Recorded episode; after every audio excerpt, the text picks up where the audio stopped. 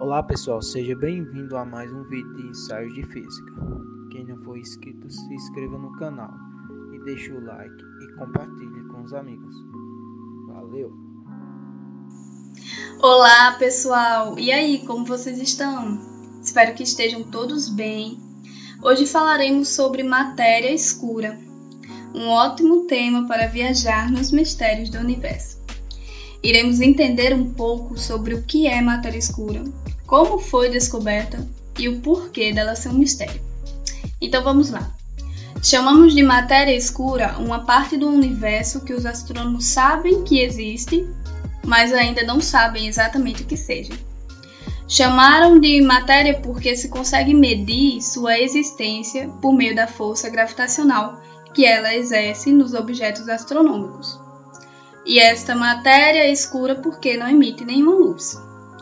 A matéria escura é diferente de tudo que já encontramos na Terra.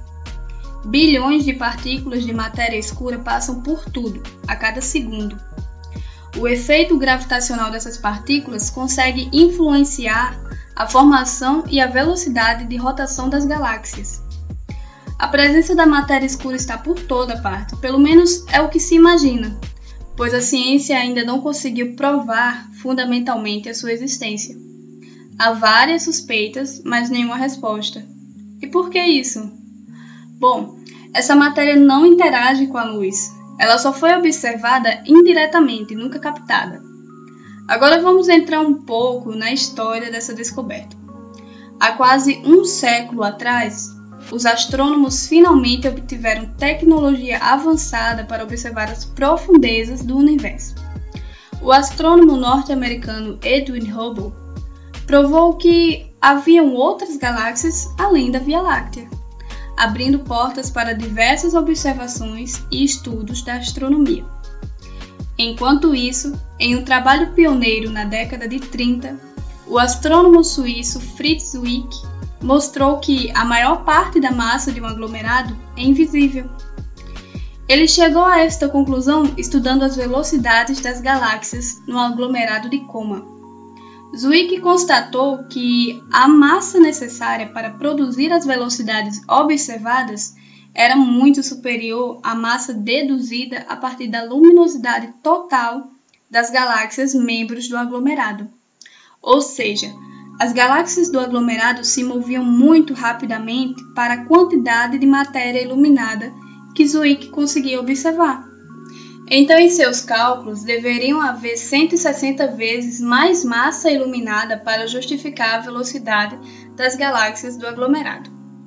O que se espera de uma galáxia é que quanto mais afastados estejam seus componentes, mais devagar eles se movam em suas órbitas, Daí surgiu o mistério sobre o que afetava o movimento dessas galáxias. A partir de seus estudos, Zwick foi um dos primeiros a entender e nomeou a matéria escura de matéria faltante, uma massa invisível com atração gravitacional que podia afetar a velocidade de galáxias inteiras. Não só Zwick observou isso, como também a astrônoma Vera Rubin, pioneira no estudo das curvas de rotação de galáxias espirais.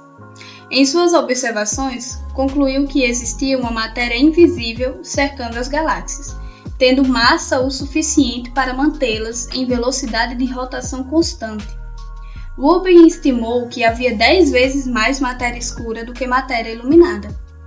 Desde então, os cientistas analisaram centenas de galáxias e concluíram que todas seguem o mesmo padrão de velocidade, girando rápido demais nas bordas, o que comprova a existência de matéria escura. A partir de então, começaram a pesquisar do que seria composta essa matéria.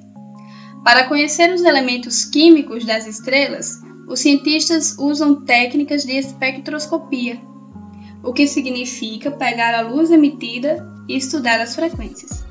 Assim, seria necessário ver a matéria escura no universo para saber do que é feita.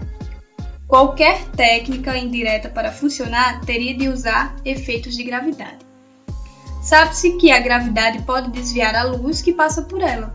Um corpo de grande massa pode então desviar a luz e criar efeitos parecidos com as lentes de óculos. Este efeito é conhecido como lente gravitacional. As lentes gravitacionais indicam que a matéria escura está concentrada nas galáxias. A técnica da lente gravitacional é a mais precisa, podendo localizar não só quanta matéria escura existe, como também a sua distribuição no universo. É possível medir a distorção da luz que passa pela matéria escura e assim ter um mapa dessa matéria misteriosa. A partir desses mapas, os cientistas começaram a investigar os objetos do universo que não emitem luz, a fim de solucionar o que seria a matéria escura. Pesquisaram desde buracos negros até neutrinos, mas ainda não chegaram a uma resposta definitiva. Seja o que for essa matéria, ela é muito maior que a matéria presente nos planetas e estrelas. Muitos cientistas acreditam que a matéria escura é uma nova partícula diferente de tudo já visto. Se os cientistas descobrirem o que é a matéria escura, conseguirão descobrir como o universo se comportava em seus primeiros anos e também como ela é fundamental para a nossa existência. Estima-se que 23% do universo é feito de matéria escura, enquanto há somente 4% de matéria comum. Isto levanta duas questões. Primeiro, que temos mais de 5 vezes matéria escura do que matéria comum, como já falamos. Segundo, se 23% é matéria escura e 4% é matéria conhecida, o que serão os 73% restantes? Hum, este tema fica para um próximo ensaio. Bem, pessoal, a matéria escura existe, é real.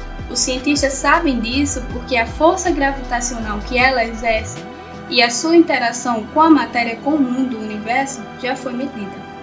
No entanto, apesar de sabermos que ela está por aí, não se sabe explicar com certeza como ela é formada.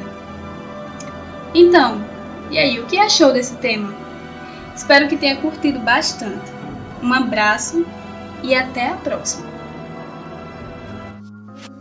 Estamos chegando a mais um final de vídeo. Quem não se inscreveu até agora, se inscreva e compartilhe com os amigos. E deixe aquele famoso like. Valeu!